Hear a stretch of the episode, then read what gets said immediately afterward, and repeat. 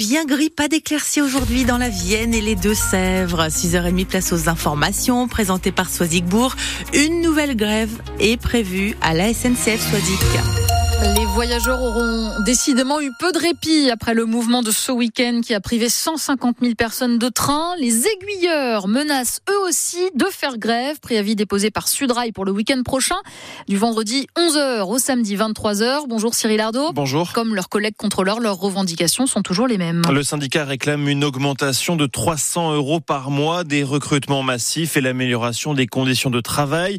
Sudrail évoque une grève pour l'intérêt collectif car selon ses représentants, on supprime aujourd'hui des trains par manque, notamment d'aiguilleurs. Sudrail dénonce aussi sur son compte X, anciennement Twitter, l'absence de mesures prises par la SNCF pour éviter un nouveau conflit social et déplore n'avoir eu aucun contact avec la direction depuis le dépôt du préavis de grève fin janvier. Pour le moment, il est encore trop tôt pour dire si le mouvement sera massif et même si le préavis sera maintenu.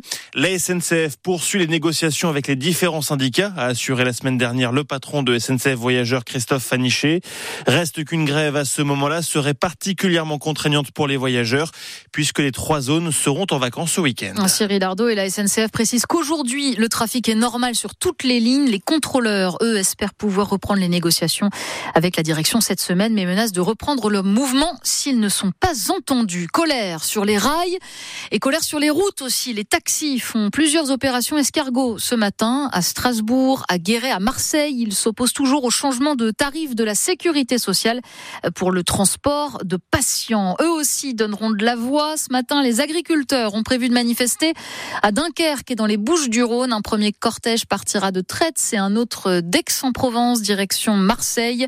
Moyen de maintenir la pression sur le gouvernement avant le salon de l'agriculture qui s'ouvre samedi. Emmanuel Macron, lui, doit recevoir le principal syndicat, la FNSEA, demain. Et juste après, mercredi, il présidera la cérémonie d'entrée au Panthéon de Missak Manoukian, cérémonie à à laquelle le Rassemblement national n'est pas vraiment le bienvenu. Le parti d'extrême droite serait inspiré de ne pas être présent. Voilà les mots choisis par Emmanuel Macron, qui évoque l'esprit de décence et le rapport à l'histoire.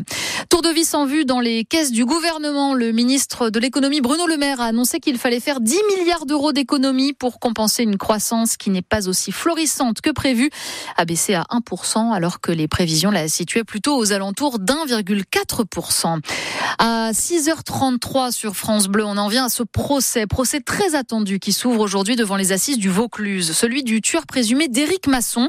Ce policier de 36 ans, abattu il y a trois ans sur un point de deal à Avignon.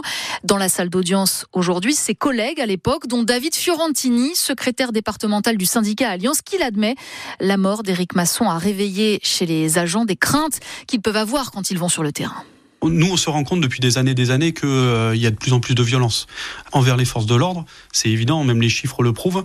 Mais euh, tant que ça vous arrive pas, tant que ça arrive pas à un de vos proches, vous vous dites bon, ça arrive que euh, en région parisienne ou, sur Marseille, sur une ville comme Avignon. Malheureusement, quand on a un copain qui qui décède bah, sous les balles, alors qu'il fait simplement son métier, hein, ça a un impact d'autant plus important. Vous sortez dans la rue avec un uniforme ou un brassard vous êtes quasiment sûr d'être pris à partie. Le soir, quand vous repartez du travail, euh, vous pouvez être suivi, vous pouvez être embêté, on peut euh, taguer votre nom euh, sur les murs d'une cité. Donc en fait, euh, bah, c'est de plus en plus compliqué. Bon, il faut vraiment avoir la foi pour continuer à faire ce qu'on a à faire. Et le procès doit durer deux semaines et commence ce matin par l'examen de la personnalité de l'accusé, Ilias Akoudat, qui risque la réclusion criminelle à perpétuité. En Aveyron, il n'y a plus de danger pour la population après l'incendie d'un entrepôt de batterie au lithium à Viviers, près de Figeac. Pas de risque de toxicité ni de propagation du produit, dit la préfecture, qui a levé le confinement des habitants hier soir. Le sport et le gros coup de l'équipe de France de biathlon, très très en forme avant les Elle ramène 13 médailles des mondiaux en République tchèque, dont 6 en or. C'est deux de plus qu'en 2016. En foot, Brest surfe sur la Ligue 1. Les Bretons prennent la deuxième place, juste derrière le PSG, après euh, sa victoire euh, sur euh, l'OM 1-0 hier. Monaco chute à Toulouse et Rennes bat Clermont 3-1. Enfin, un anniversaire pour finir. Celui des parapluies de Cherbourg. Le film est sorti il y a 60 ans tout pile, le 19 février 1964.